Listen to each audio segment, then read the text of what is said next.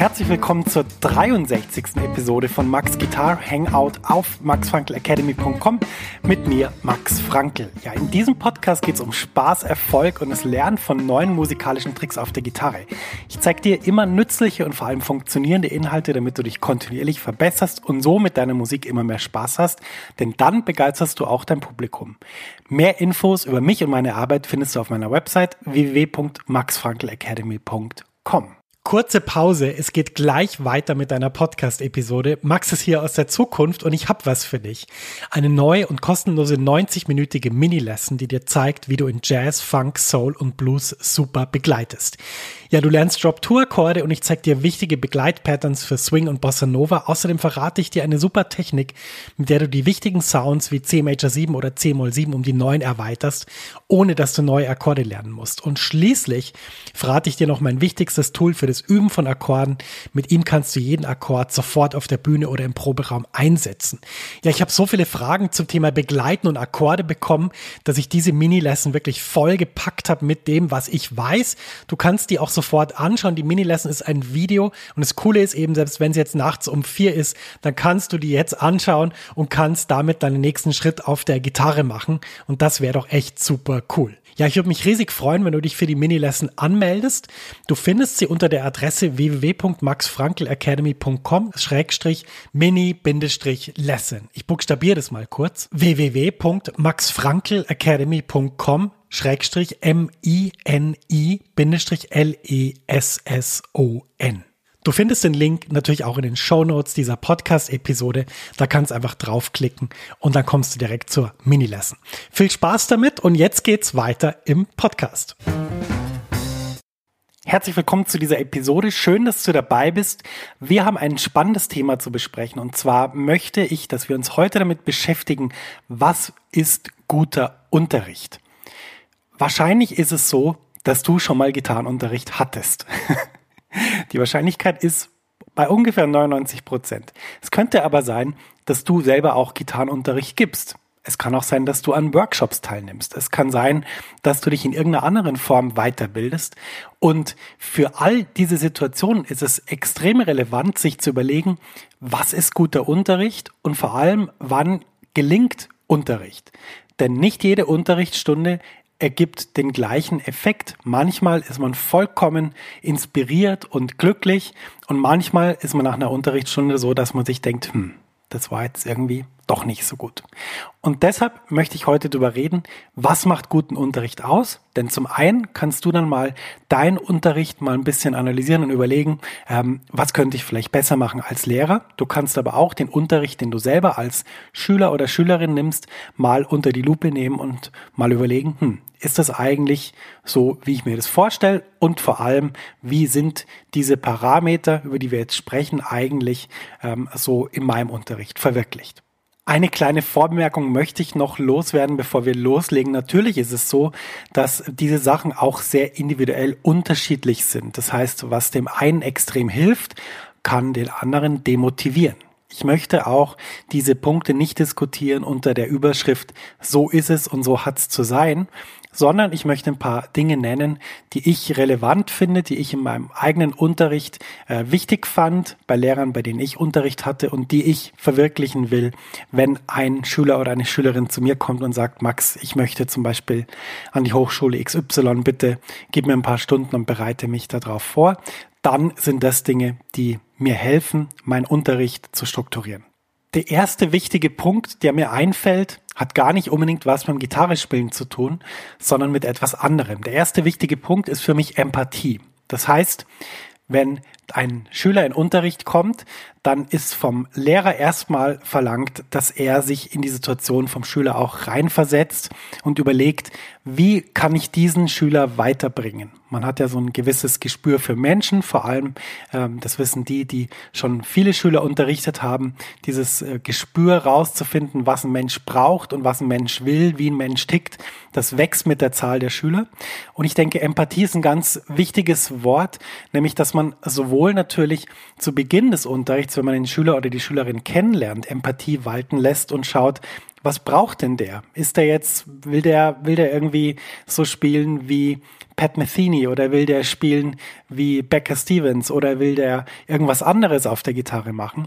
Und ähm, sich rein zu versetzen in eine Person und zu schauen, wie kann ich die am besten weiterbringen, ist eine ganz wichtige Eigenschaft.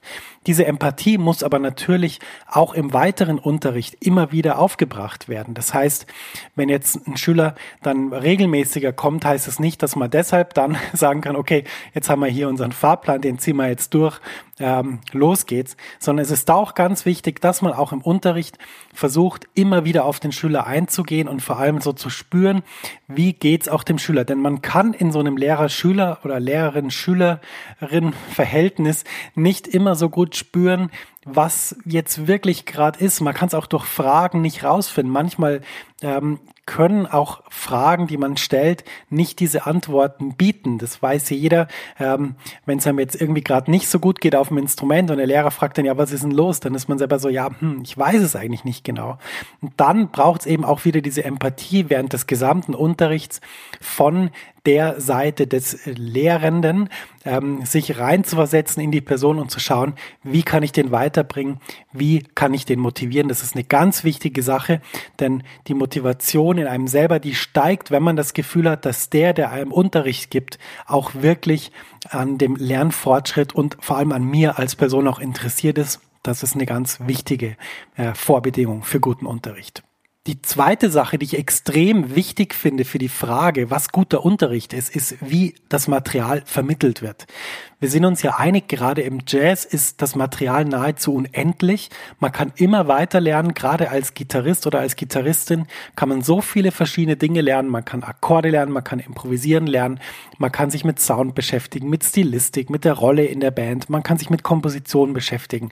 Das sind so viele verschiedene Aspekte und hier kann man natürlich auch von der ganz oberflächlichen Betrachtung hin zu einem ganz tiefen Auseinandersetzen mit dem Material kommen, dass wir uns also einig sind, da ist extrem viel, was wir lernen können. Und jetzt ist die Frage, wie lernt ein Mensch am besten? Da möchte ich jetzt nicht zu sehr ins Detail gehen, aber ich möchte einen wichtigen Begriff nennen. Das ist Proximal Development. Es hat ein russischer Psychologe, Lev Vygotsky, ich hoffe, ich spreche den Namen richtig aus, hat diesen Begriff geprägt. Und Proximal Development meint eigentlich, dass jemand eine gewisse Vorbildung in einem Bereich hat und ähm, diese Zone des Proximal Development ist das, was er lernen kann mit Anleitung von jemandem, der mehr Erfahrung hat, also sprich einem Lehrer, einer Lehrerin. Und die Theorie geht dann natürlich noch weiter. Ähm, was mir geholfen hat zu verstehen, ist, dass ähm, argumentiert wird, dass durch dieses Proximal Development jemand optimal lernen kann. Denn wenn er etwas lernen soll, was er eigentlich auch selber könnte ohne Lehrer, dann wird er sich unterfordert fühlen. Wenn er etwas lernen soll, was er nicht mal kann mit einem Lehrer, ähm, also in dem Moment, wo der Lehrer auch anwesend ist, dann ist es natürlich eine Überforderung. Und dieses Proximal Development funktioniert wunderbar gut eine Sache, die mir noch ganz wichtig ist, eine Erfahrung, die ich gesammelt habe, sowohl als Schüler als auch als Lehrer, ist, dass man die sozusagen die Bits und Bytes vom, äh, vom Gitarrespielen unterteilt in kleinere Happen. Oft ist ja das Problem, dass man viel zu große äh, Stücke nimmt und dann zum Beispiel in einer Lektion, ja, ich weiß nicht, 60 oder 90 Minuten über ein Thema redet. Das kann sehr ermüdend sein. Viel besser ist es, wenn man diese Informationen in kleinere Happen aufteilt und diese auch gleich umsetzbar und bewältigbar vermittelt. Das ist zumindest meine Erfahrung und finde ich es eng verwoben mit diesem Begriff des Proximal Development, den ich ganz, ganz wichtig finde für guten Unterricht. Der dritte ganz wichtige Punkt für guten Unterricht ist die Relevanz des Unterrichtsmaterials. Naja, wir kommen aus einer spannenden Zeit, denn als ich noch jünger war, also zum Beispiel 13, das war vor 23 Jahren, da war die Landschaft noch anders. Es gab Lehrmittel, aber auch nicht so viele. Ähm, und das Problem war oft nicht, dass man sich entscheiden musste, will ich jetzt Jazzgitarre lernen oder will ich Funk und Soul Gitarre lernen oder was will ich eigentlich lernen, sondern das Problem war eigentlich mehr, wo ist denn das Material, was mir zeigt, wie das geht Und dazu muss man auch sagen, vieles von dem Material, das es gab, war auch nicht wirklich dazu geeignet, dass man sich selber beibringen kann, weil es schon auf so einem hohen Niveau begonnen hat, dass äh, zum Beispiel ich in einem einschlägigen Lehrwerk einfach nur noch ähm, die erste Übung spielen konnte und bei der zweiten schon nicht mehr wusste, wie ich das alleine umsetzen soll. Wenn wir jetzt vorspulen zu unserer Zeit, was haben wir jetzt in unserer Zeit? Wir haben eine unglaubliche Fülle des Materials. Wir haben quasi an jeder Internet-Ecke jemanden, der uns Dinge zeigt. Wir haben eine wahnsinnige, wie soll man sagen, Menge von Material, aber auch eine sehr große Spezifikation oder sagt man es anders, Spezifizierung, weiß ich nicht, vom Material. Ähm, wir haben also quasi ganz unterschiedliche Inhalte, die auch sehr in die Tiefe gehen, die sehr auch für bestimmte Stilistiken dann geeignet sind. Also was weiß ich, Akkorde für Jazzgitarre, Akkorde für äh, Funkgitarre, Akkorde für Gypsy Jazz Gitarre im Stil von Django Reinhardt 1900 so und so.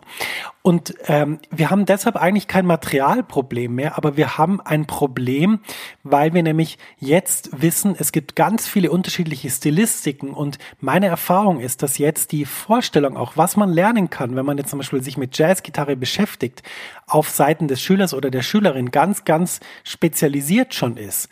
Das heißt, wenn jemand kommt und sagt, mich interessiert das, ich möchte lernen, wie Pat Metheny improvisiert, ich möchte diesen Sound kennenlernen, dann macht es nicht viel Sinn, wenn der Lehrer dann sagt, du, also bei mir lernst du erstmal Jazzgitarre, das beginnt bei Charlie Christian, wir hören jetzt gleich mal rein, das sind die Linien, so eine Gitarre spielt er und so weiter. Und ähm, wenn man dann sozusagen ja so einen ganzen Überblick über alles gibt und äh, der Schüler oder die Schülerin möchte aber gern eine bestimmte Frage beantwortet haben oder eine bestimmte Stilistik lernen, dann passt das nicht so gut zusammen. Das heißt, für mich ist auch ganz wichtig, dass man es schafft, jedem Schüler oder jeder Schülerin Material zu geben, wo der Schüler und die Schülerin wirklich dazu sagen, ja, stimmt, das ist genau das, was ich, was ich will, das ist das, was mich umhaut. Der Gedanke dahinter ist natürlich äh, wichtig mit diesem Umhauen, in Anführungsstrichen. Es geht natürlich um Motivation. Das, was man wirklich lernen will, das wird man auch lernen. Und insofern ist es für mich eine ganz wichtige Sache auch, dass der Lehrer eben das schafft, relevantes Material zu vermitteln, nicht irgendwas, nicht einen generalisierten Lehrgang in Jazzgitarre, sondern eben versucht anzudocken an dem, was da automatisch schon von dem kommt, der diese Stilistik oder diese Musik lernen will. Der vierte sehr wichtige Punkt für guten Unterricht ist für mich, wie man motivieren kann, ohne zu überfordern. Jeder kennt die Situation, man möchte etwas Bestimmtes lernen, man geht in den Unterricht, der Lehrer erklärt einem das eher länger, ähm, man soll es dann so ein bisschen vormachen. Und dann nimmt der Lehrer dieses Material und er spielt das in doppelter oder dreifacher Geschwindigkeit und zeigt einem so, wie es funktioniert. Naja, einerseits freut man sich darüber und sagt, ah, cool, interessant, so klingt das also in echt, ähm, schön, dass du das kannst. Andererseits denkt man aber natürlich, Mensch, das wird aber lang dauern, bis ich das so kann. Werde ich das jemals so können? Ist es überhaupt möglich? Naja, dann kommen so gewisse Zweifel und diese Zweifel sind für den Lernprozess Gift. Das ist natürlich klar. Denn der Lernprozess wird ja nicht vornehmlich gesteuert durch die Bewegungen deiner Finger oder durch irgendwelche anderen Parameter, sondern vor allem durch deinen Kopf.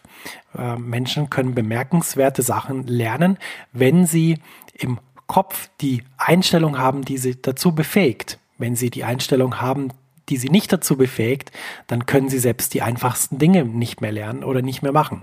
Deshalb, wie motiviert man, ohne zu überfordern? Ich glaube, es ist ganz wichtig, dass man auch als Lehrer anfängt, sozusagen in die Schuhe des Schülers zu steigen und zu sagen, ich mache dir das jetzt vor, aber ich verwende jetzt nur die Dinge, die ich dir gezeigt habe. Denn meine Erfahrung ist, dass die Lehrer oft einfach alles verwenden, was sie können und das, was sie gerade vermitteln wollen, dann eben so ein bisschen einbauen. Dann haben wir so einen Kuchen mit so einer schönen Glasur oben drüber und dann klingt das natürlich ganz wunderbar. Wenn aber der Lehrer jetzt sich auch selber zurücknimmt und sagt, naja, ich setze jetzt nicht alles ein, was ich kann. Ich versuche jetzt nur die Sachen zu benutzen, die ich auch gerade meiner Schülerin gezeigt habe. Das könnte zum Beispiel sein, wir improvisieren über einen A-Moll-9-Akkord. Man hat gerade gezeigt, aha, man kann einen C-Major 7 Arpeggio da spielen und man kann den G-Dur-Dreiklang da verwenden, dann verwende ich auch nur die beiden Sachen und pack dann nicht meine chromatischen Licks aus und schaue nicht, dass ich noch irgendwelche Bandings und Slides und Hammer-ons und Pull-offs da dazu packe, so dass dann der Schüler wieder denkt, hm, das werde ich ja nie können, das klingt ja viel besser als das, was ich jetzt hier gerade mache.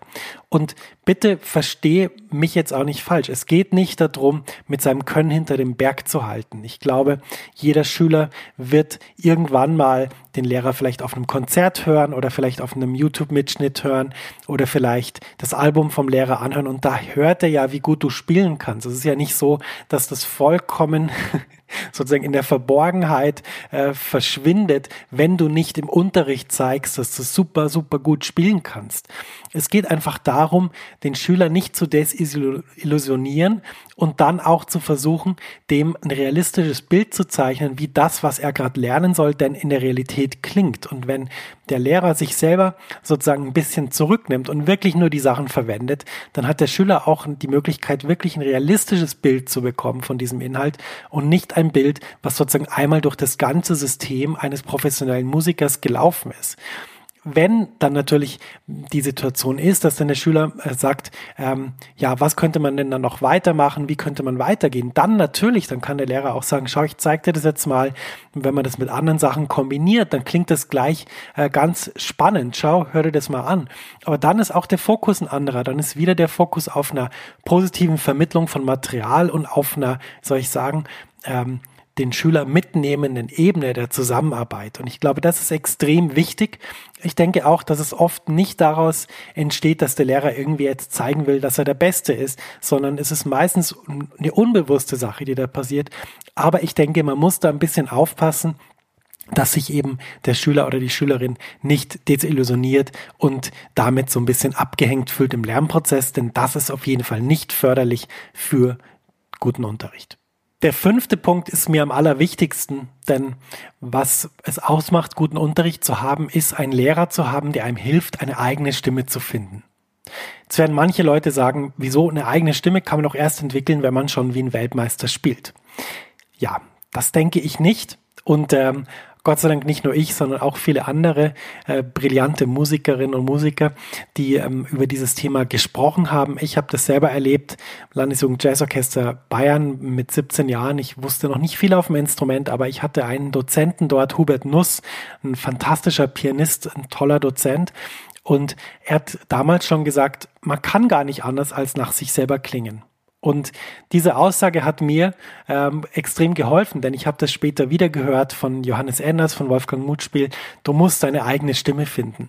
Und ähm, was das genau heißt, heißt eigentlich nur, du musst dich fragen, wie willst du klingen, welche Musik willst du machen, welche Stücke willst du spielen und dann versuchen, das so gut zu üben und zu verfeinern, bis man eben das Gefühl hat, ich kann das, was ich musikalisch ausdrücken will, wirklich ausdrücken. Und ich denke, guter Unterricht hat immer damit zu tun, dass der Lehrer dem Schüler oder der Schülerin wirklich auch hilft, eine eigene Stimme zu finden. Das ist für mich essentiell. Und man kann natürlich so unterrichten, dass man es eher vermittelt und man kann so unterrichten, dass man es eher nicht vermittelt.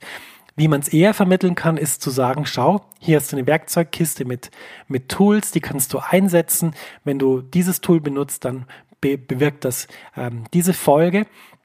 Aber bitte benutze die so, wie das dir am besten taugt. Und wenn man so vermittelt, dass man sagt, das ist der einzig richtige Weg, du musst es so und so und so und so machen, dann, naja, kommt da eher die Message raus, ähm, weiß nicht, eigene Stimme ist vielleicht nicht so relevant, du musst es korrekt machen, du musst es richtig machen. Und ein anderer Punkt auch noch, eine eigene Stimme kann man natürlich wunderbar in eigenen Kompositionen ausdrücken. Auch das gehört für mich zu gutem Unterricht, dass die Lehrperson den Schüler, die Schülerin wirklich auch befähigt, eigene Musik zu komponieren. Das finde ich ist ein ganz wichtiger Punkt, der oft vernachlässigt wird in diesem Spiel. Wer kann besser über irgendwelche Akkordfolgen improvisieren? Wir kommen zum Fazit der heutigen Episode. Was ist wichtig für guten Unterricht? Erstmal geht es um Empathie, dass man sich wirklich in den Schüler, die Schülerin reinversetzt. Dann ist die Frage, wie vermittelt man die Dinge, die man vermittelt? Proximal Development ist eine ganz wichtige Sache. Dann natürlich die Relevanz des Materials. Dann natürlich, dass man motiviert, aber nicht überfordert. Und dann natürlich auch, dass man hilft, die eigene Stimme zu finden. Ja, diese Episode meines Podcasts war sehr inspiriert von der Diskussion, die wir in der Facebook-Gruppe Jazz Gitarren Helden geführt haben. Vielen Dank an alle, die sich beteiligt haben. Ich habe da viel von den Antworten auch jetzt verwendet und das mit meinen eigenen Erfahrungen abgeglichen. Danke nochmal an alle, die sich da engagiert haben und natürlich auch vielen Dank fürs Zuhören. Am Schluss möchte ich natürlich nochmal auf meine Facebook-Gruppe Jazz Gitarrenhelden ähm, hinweisen. Das ist eine tolle Community, wo man sich gegenseitig hilft und sich unterstützt. Ich bin da auch dabei und helfe wirklich mit allem, was ich irgendwie kann. Dann ist es so, dass da ganz tolle Menschen drin sind, die wirklich, ja, viel von Musik verstehen, viel von Gitarre verstehen und vor allem viele verschiedene Sachen kennen. Also wenn es irgendein Thema gibt, was spannend ist, ich bin immer wieder sehr begeistert, welche Beiträge da kommen, wer sich äußert und auch mit welcher, soll ich sagen, mit welcher positiven Atmosphäre sich da ausgetauscht wird. Also wenn dich das interessiert, die Gruppe ist kostenlos, die kostet natürlich kein Geld, du kannst da einfach mitschreiben, mitlesen und du findest sie ganz einfach entweder suchst du in Facebook im Suchfenster nach den Jazzgitarrenhelden oder du gehst einfach auf www.maxfunkelacademy.com slash Facebook, dann wirst du direkt weitergeleitet zu dieser Facebook-Gruppe.